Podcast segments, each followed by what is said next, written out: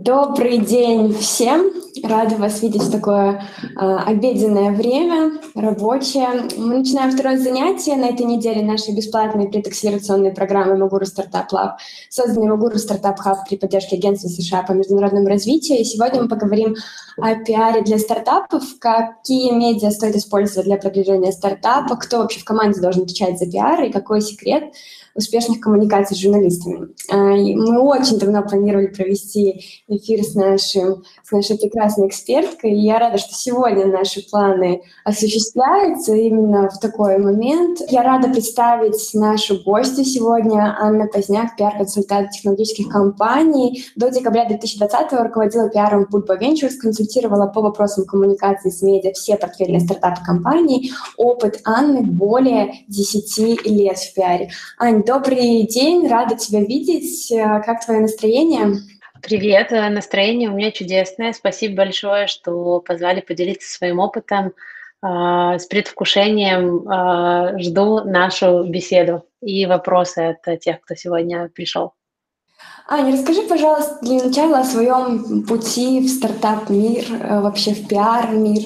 Я попала каким-то странным образом, я пиарщиком всю жизнь свою не планировала остановиться, но так получилось, что вот, вот она, я там, где я есть. А, я начинала с того, что я была журналистом. Вместе с друзьями, там, не знаю, уже, наверное, больше 10 лет назад основали Куку.орг. И после того, как я вот э, проработала какое-то время в Кукуорг, я решила немного поменять сферу деятельности, и таким образом меня как-то а, занесло в пиар. Я думаю, что а, пиар мне нравится тем, что есть возможность а, глубоко погружаться в совершенно разные бизнесы и индустрии, и работа на самом деле пиарщика и журналиста, извиняюсь, она очень похожа, потому что и те, и другие, они пишут истории, и пиарщик, он э, в каком-то смысле помогает эти истории создавать, формировать, помогает компаниям, собственникам бизнесов, и где-то иногда помогает журналистам, потому что темы, связанные с технологиями, они очень сложные, и э, помочь предоставить журналисту всю нужную информацию, поделиться с ними там нужными контактами. Это вот, наверное, любимая часть э, моей работы. Так что вот э, проработав в пиаре количество лет, я неожиданно для себя познакомилась с Юрой и с Андреем, э, основателями Бульбы, и они меня убедили в том, что это должно быть следующее место моей работы. И вот я там почти три года провела с огромнейшим удовольствием. Можешь, пожалуйста, поделиться крутыми успешными кейсами, когда ты работала с Bulba Ventures? Я знаю, что ты помогала почти всем э, портфельным стартапам. Может, можешь рассказать про такой самый запоминающийся кейс? Я думаю, так, э, если обобщить, то в целом, наверное, самый успешный кейс э, моей работы в Бульбе – это то, что за почти три года моей работы там э, вышло с упоминаниями Бульбы и портфельных стартапов около там, больше 550 публикаций. Вот. И за это время получилось не только сделать какие-то традиционные медиа relations, когда ты общаешься с журналистами, питчишь им новости, но мы провели в 2019 году первую в регионе конференцию, которая рассказывала о технологиях и бизнесе, который можно строить на там, технологиях компьютер вижена, компьютерного зрения, дополненной реальности и машинного обучения. Вот, была очень большая международная конференция Бульбакон. А, всем, кому интересно, вы можете на YouTube-канал Бульба Венчур зайти, там все видео лежат с конференции, можно посмотреть до сих пор. Вот, это еще одна такая крутая история, которую получилось сделать. А, чем я еще очень горжусь, а, хотя, конечно, в, том, в той реальности, в которой мы сейчас оказались, все уже немножко поменялось, я очень активно занималась пиаром Беларуси именно как э, очень крутого места, где можно там, сделать свой бизнес, открыть стартап а, в иностранных медиа. И здесь э, самым большим достижением, я думаю, то, что в 2019 году в одном из самых влиятельных отчетов о стартап-экосистеме вообще венчурной экосистемы Европы, State of European Tech, э, венчурного фонда Атомика, Беларусь была названа как э, одной из просто вот э, next destinations to go and там kick ass. И э, там же в этом отчете была цитата Юры, там была очень классная статистика по Беларуси, вот, и я в 2018 году, когда только пришла в Бульбу, вот подумала, что было бы классно с авторами этого репорта познакомиться и как-то рассказать им больше нашу историю, историю белорусов, историю белорусской технологической экосистемы. И вот получилось так, что, в общем, о ней узнал весь мир благодаря тому, что они зафичерили нас так классно там. Вот. И э, последнее тоже, что хочу назвать классным кейсом, это то, что мы в Бульбе начали делать аналитику стартап-экосистемы Беларуси, э, и Магуру это делает, это очень круто. В общем, мы за то, чтобы аналитики было больше, потому что в цифрах сила. Цифры помогают бороться со всякими предрассудками. Вот, и мы выпустили а, этот отчет в 2019 и 2020 году, и а, Бульба сейчас продолжает его делать, и вот он должен будет скоро выйти. Так что следите за новостями. Я думаю, DevBuy обязательно об этом напишет. А вот, если коротко, вот так. А про, про каждый стартапов, я, я думаю, если я начну про каждый из стартапов рассказывать, то это все 40 минут, которые мы запланировали, или 50, то они у нас все на это и выйдут. Аня, ты очень крутая. Я, кстати, хотела вот сказать про ваш репорт, то, что действительно мы читали и даже вот, э, хотя, казалось бы, работаем со стартапами, даже узнавали о новых, ну, то есть благодаря вашему отчету вы делали действительно очень крутую работу. Аня, расскажи, пожалуйста, о Planner 5G, команде которого ты только вот недавно присоединилась. Планер – это продукт, доступный вообще на всех технологических платформах. Если у вас Windows, можете установить его на Windows ноутбук, на Android, на iPhone, где угодно. Это приложение, которое очень быстро и легко помогает делать э, пространство. Например, э, вы планируете в квартире перестановку, делаете фотографию вашего плана квартиры, загружаете ее в планер – через несколько минут у вас появляется 2D-план э, вашей квартиры, вы там можете менять мебель, можете пошерить это с вашим архитектором, и продукт уже давно очень на рынке, 10 лет, у него огромная пользовательская база, э, им глобально во всем мире попользовалось 66 миллионов человек уже. Вот. И э, мне очень понравилось то, что они делают. Э, и вот мы с ребятами объединили усилия, чтобы больше и активнее рассказывать про планер. Круто, я желаю вам удачи в этом деле. Ань, смотри, так как наша программа для начинающих предпринимателей, давай да. вообще поговорим о таких основах. Вообще, что такое пиар и да, Давай. чем, в принципе, отличается от маркетинга, как вот э, у нас была отдельная тема маркетинга, вот сейчас бы хотела с тобой поговорить про пиар. Что это вообще такое? Ну, я не буду давать никакие определения из книжки. Э, я только скажу, что, конечно, пиар э, вообще есть несколько направлений, да, где пиар считают, например, частью маркетинговых инструментов, и где считают, что пиар это совершенно какое-то отдельное направление для работы. А, мне нравится смотреть на пиар так. Э, я считаю, что пиар – это маркетинговый инструмент, который помогает органическим образом встраивать информацию о продуктах или там о людях, которые делают эти продукты в разные совершенно медиаканалы. При этом э, у пиара может быть много разных целей, пиар может гасить кризисы, пиар может работать над тем, чтобы формировать доверие у людей к продукту или, опять же, к людям, которые делают продукт, какой-то, может быть, определенной компании. И главная цель, которую, конечно, пиар должен делать, помимо того, что он э, делится всегда только честной, достоверной и э, своевременной информацией, это еще и то, чтобы помогать бизнесу решать э, свои цели и задачи. Ань, расскажи вот подробнее немножко о ситуациях, да, то есть ты сказала, что очень много кейсов, когда нужен стартап и пиар, но вот э, конкретно, может, это выход нового продукта, либо это, в принципе, просто можно рассказать о крутой команде? Выход нового продукта – хороший инфоповод. Э, стартап поднял инвестиции – это тоже хороший инфоповод. Что еще может быть? К вашей команде присоединился самый талантливый ученый в Беларуси, который занимается искусственным интеллектом. Это тоже хороший инфоповод. Мы выпустили новую фичу, э, в которой обновился экран приложения. Это не хороший инфоповод. В целом, например, есть задача у бизнеса. Вы хотите, чтобы о вашей компании знали потенциальные соискатели. И тогда э, вы пиар используете как инструмент для того, чтобы рассказать, кто в вашей команде, чем вы занимаетесь, почему с вами классно работать. Вот тоже, ну это уже не назовешь инфоповодом, HR-бренд э, и видимость компании как э, работодателя в медиа – это такая долгосрочная методичная работа, которую нужно делать постоянно. Э, допустим, ваше приложение обнаружили в списке приложений, которые крадут пользовательские данные. В этом случае, конечно же, нужен пиар, который поможет как-то справиться с этой ситуацией. Ань, а были у тебя такие, возможно, ситуации, когда ты общаешься со стартапами, стартап такой говорит, ну, нам не нужен пиар, то есть мы вот используем, просто у нас есть хороший СММщик, который умеет запускать там таргет, да, то есть что-то как-то мы рассказываем, но пиар, вот общение с журналистами нам не нужно. Было ли такое, или, в принципе, такие ситуации очень, например, редкие? Честно признаюсь, э, со стартапами конкретно таких ситуаций у меня не было. У меня были такие ситуации больше с э, представителями, например, реального сектора экономики, которые не очень понимают, что такое пиар, это люди другого поколения, э, если можно выразиться так, да, э, но стартапы понимают, что э, пиар очень важная часть работы, потому что в какой-то степени это помогает людям, которые совершенно не знают фаундеров и команд, команду сформировать какое-то мнение о них.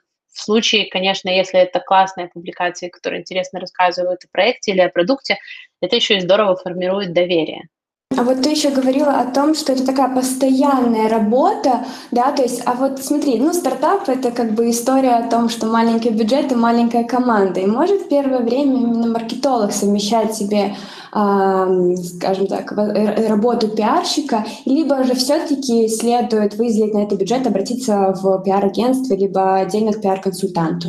Я сейчас скажу очень непопулярную в Беларуси вещь. Стартапы на ранней стадии нужно, чтобы пиаром занимался фаундер, не маркетолог.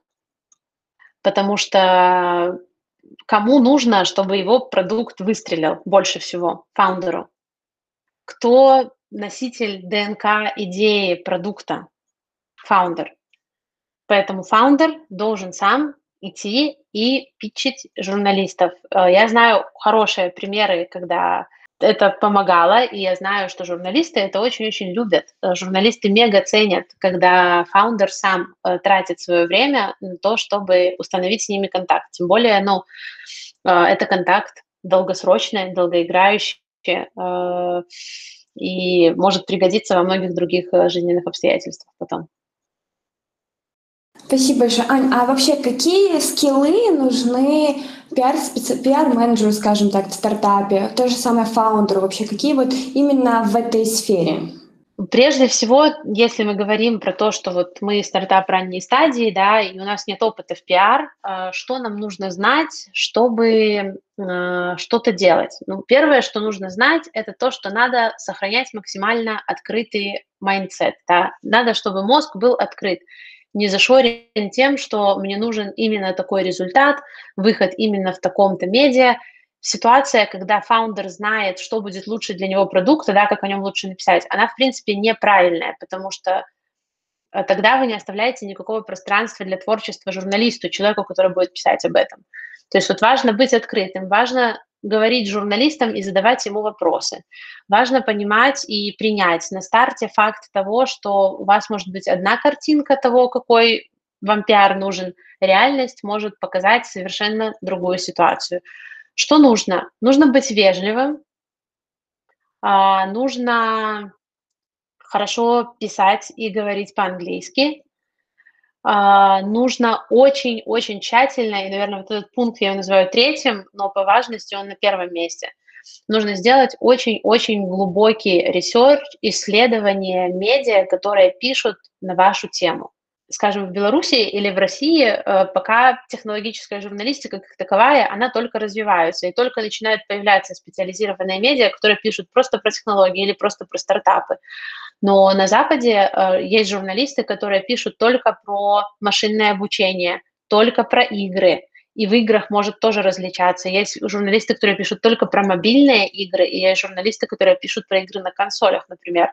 Вот это все нужно досконально узнать, Потом журналисты, которым вы будете писать, вы должны стать э, их невидимым лучшим другом в сети. Вы должны знать все об этом человеке, что ему нравится, как он любит, чтобы его питчили, э, что должно быть в этом питче, какую, не знаю, музыку он любит слушать, э, о чем он пишет в Твиттере помимо работы. То есть вот надо составлять такие профили людей и потом как-то вступать с ними в контакт заранее. То есть не то, что там у вас э, выпустился продукт, например, или вы э, подняли инвестиции, и вы не подумали, думали о том, что классно заложить, там, допустим, месяц, да, для того, чтобы как-то рассказать об этой истории журналистам, это важно делать. Вы пишете в день, когда вам надо уже выпускать эту новость, и долбите журналиста письмами, напишите о нас, напишите о нас, напишите о нас. Не сработает э, в большинстве случаев, поэтому нужно эту коммуникацию выстраивать проактивно и заранее. То есть вот вы хотите стать предпринимателем. Это уже ваша классная история, да, вы потенциальный начинающий предприниматель. Вы приблизительно знаете, чем вы хотите заниматься, может быть. А, и начинаете уже сейчас а, искать каких-то интересных журналистов, читать, о чем они пишут, а, пытаться понять, э, как они думают. Для меня это вот одна из тоже любимых частей моей работы, когда ты пытаешься каким-то образом законнектиться с человеком, которого ты ни разу не видел, и которому еще и пользу нужно принести. То есть там та информация, которой вы будете делиться с журналистом, она должна быть ему полезна. И вот вы, когда ей будете делиться, э, первое, что надо сделать, это ответить на вопрос, как то, что я отправляю в своем письме, будет полезно человеку, который его получит.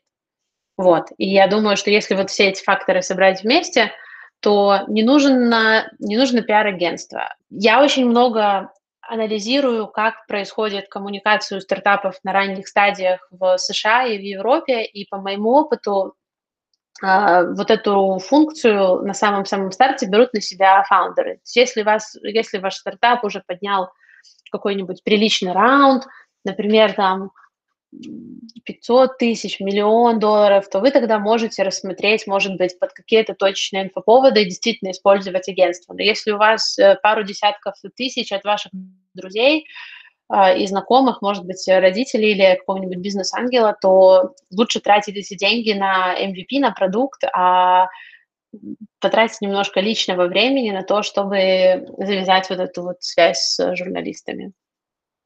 Аня, а вот ты затронула отличную тему по взаимодействию пиара, но перед этим я бы хотела тебе задать такой вопрос. А у тебя было в практике такое, то, что либо фаундер, либо человек, который отвечает за пиар в стартапе, он интроверт, и ему очень сложно общаться с новыми людьми, знаешь, ну, есть такое просто иногда каждый mm-hmm. из нас, мне кажется, приходит на эту сторону. Да. А, и вот как быть в такой ситуации? То есть это все равно как бы пулить, я даже не знаю, как по-русски сказать, то есть а, меня просто как-то английские слова, вот как-то заставлять себя, что ли, общаться. Просто вот я, mm-hmm. на самом деле, особенно эта проблема возникла сейчас, а, мне кажется, в период пандемии, когда люди возникли, знаешь, сейчас больше онлайн, все переписки, переписки онлайн, и вот такого личного общения люди начали замыкаться очень сильно. есть как ты думаешь, э, то есть это либо все-таки реально обращаться к какому-то, либо вот как-то заставлять себя переосиливать, переосиливать, вот так вот. Да. Здесь у твоего вопроса есть несколько аспектов. Я сама интроверт. И, по-моему, интернет лучшее для интроверта пространство. Тебе даже не надо созваниваться с журналистом в самом начале, тебе надо просто читать его твиттер, комментировать его твиты. Важно прежде всего, потому что если у человека нет внутреннего глубинного понимания, зачем ему это нужно, только, ну, тогда он просто не будет хотеть это делать. Вот это тоже важный аспект. И аспект второй такой, да, очень большой, масштабный, который э, важно, мне кажется, предпринимателям осмысливать и думать об этом, это что быть предпринимателем значит постоянно очень на высокой скорости бежать вперед. И если недостаточно внутренней осознанности, если недостаточно желания меняться вместе с бизнесом, который предприниматель строит, то будет очень сложно всегда.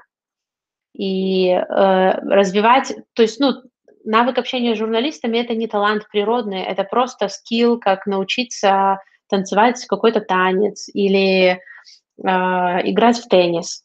То есть надо просто поставить себе задачу и методично заниматься. И, допустим, не знаю, вам страшно, вы боитесь журналистов, выберите каких-то двух человек, которые вам действительно интересны, начните просто как-то их читать, погружаться вообще в то, что они делают, и из желания внутреннего интереса пробуйте с ними коммуницировать. Э, я очень хорошо понимаю Uh, интровертов. Я встречала, конечно, фаундеров интровертов, но это, эти люди в то же время очень хорошо осознают, что если они не пойдут и не расскажут про свой продукт убедительно, никто этого не сделает за них.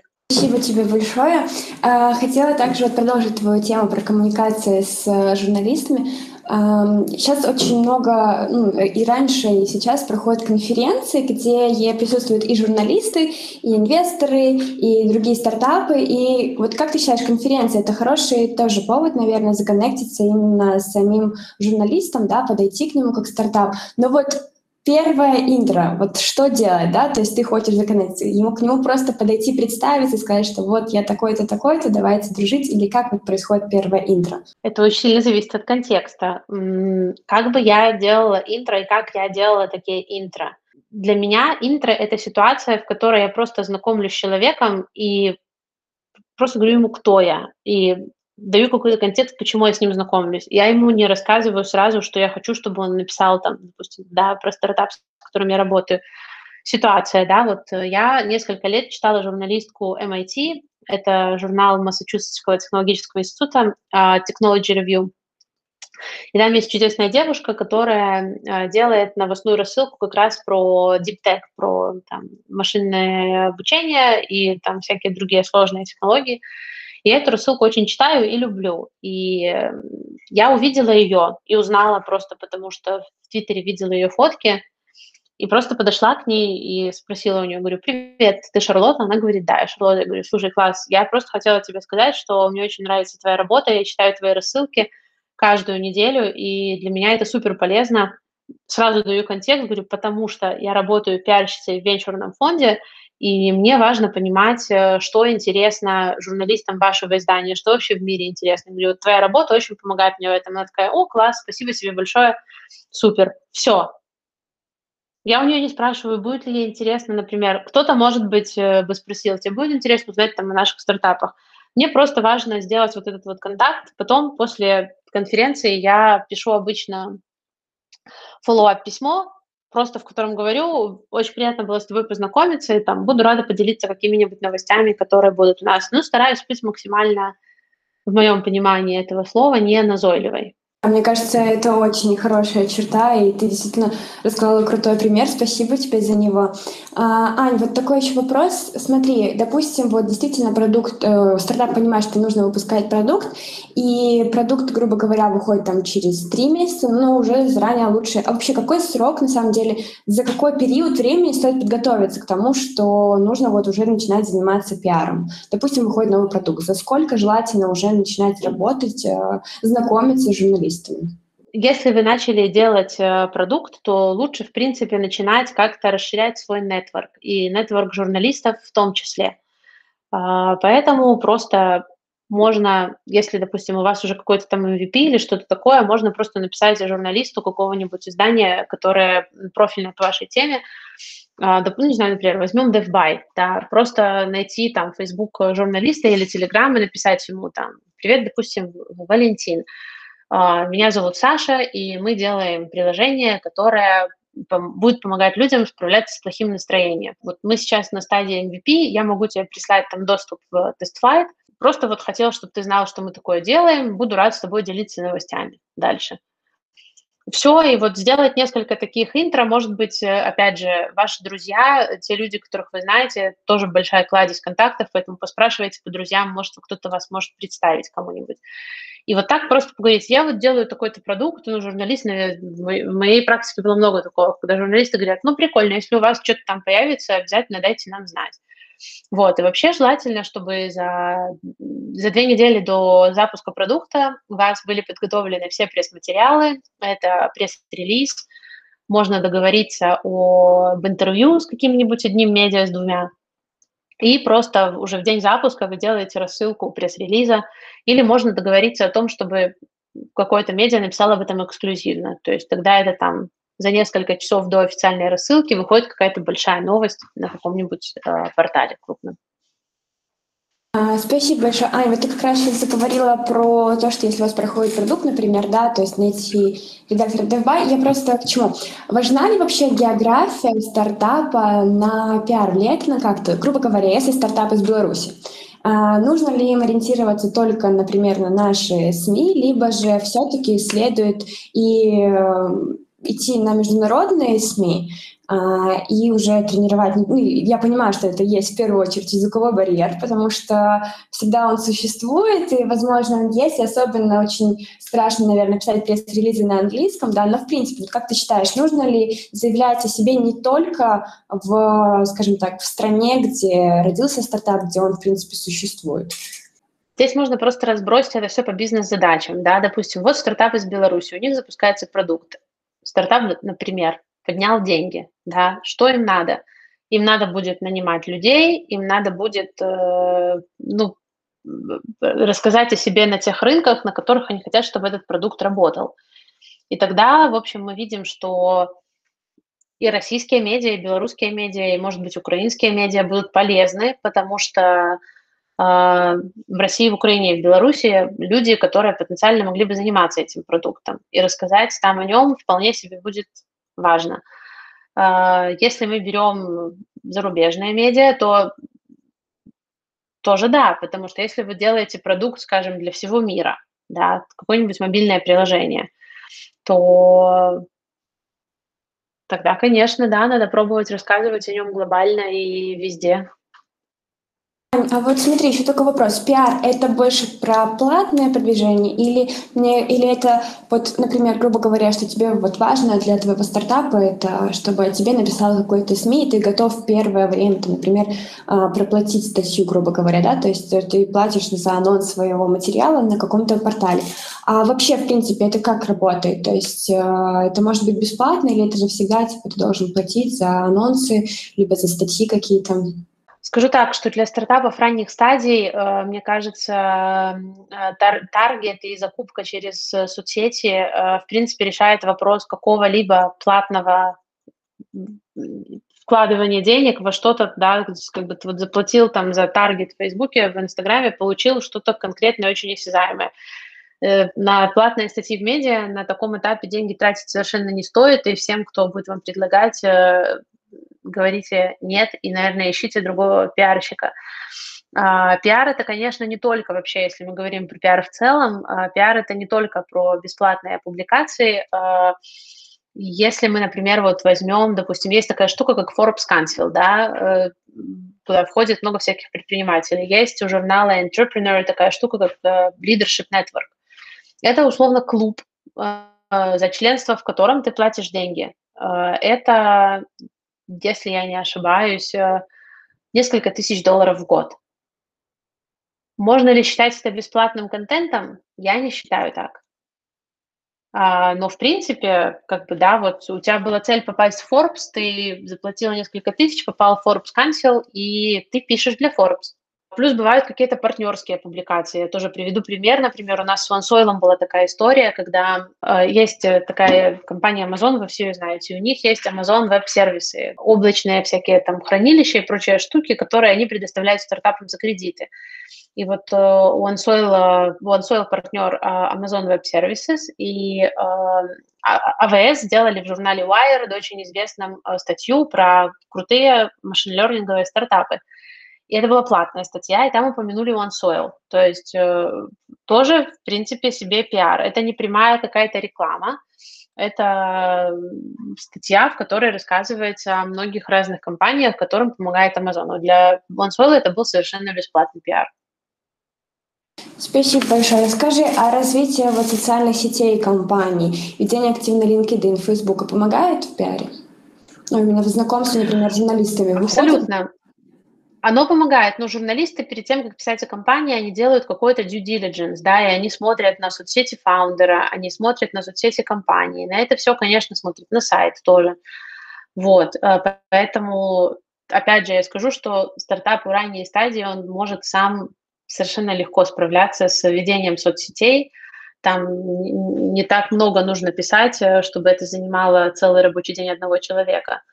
Вот. Но это, конечно, нужно держать в порядке и коммуницировать на этих страницах на том языке, который является приоритетным языком вашей главной аудитории. То есть если это международный продукт, то это будет английский язык. Ань, смотри, а вот знаешь, э, есть такое правило хорошего тона для стартапов и инвесторов, когда там стартап раз там в два месяца делает апдейт, как у него идут дела. То есть, если, например, даже инвестор пока что не заинтересован в, ну, то есть в инвестировании этого стартапа. А как это стоит делать с э, пиаром в плане журналистов? Например, журналисты, вы просто познакомились на конференции на какой-то, а, либо просто вы написали ему, познакомились с ним, и вот стоит ли, возможно, даже сделать там какую-то статью про вас. Вот стоит ли там раз в месяц напоминать о себе, о том, что вы делаете, и вообще такое правило вот соблюдается или оно не обязательно?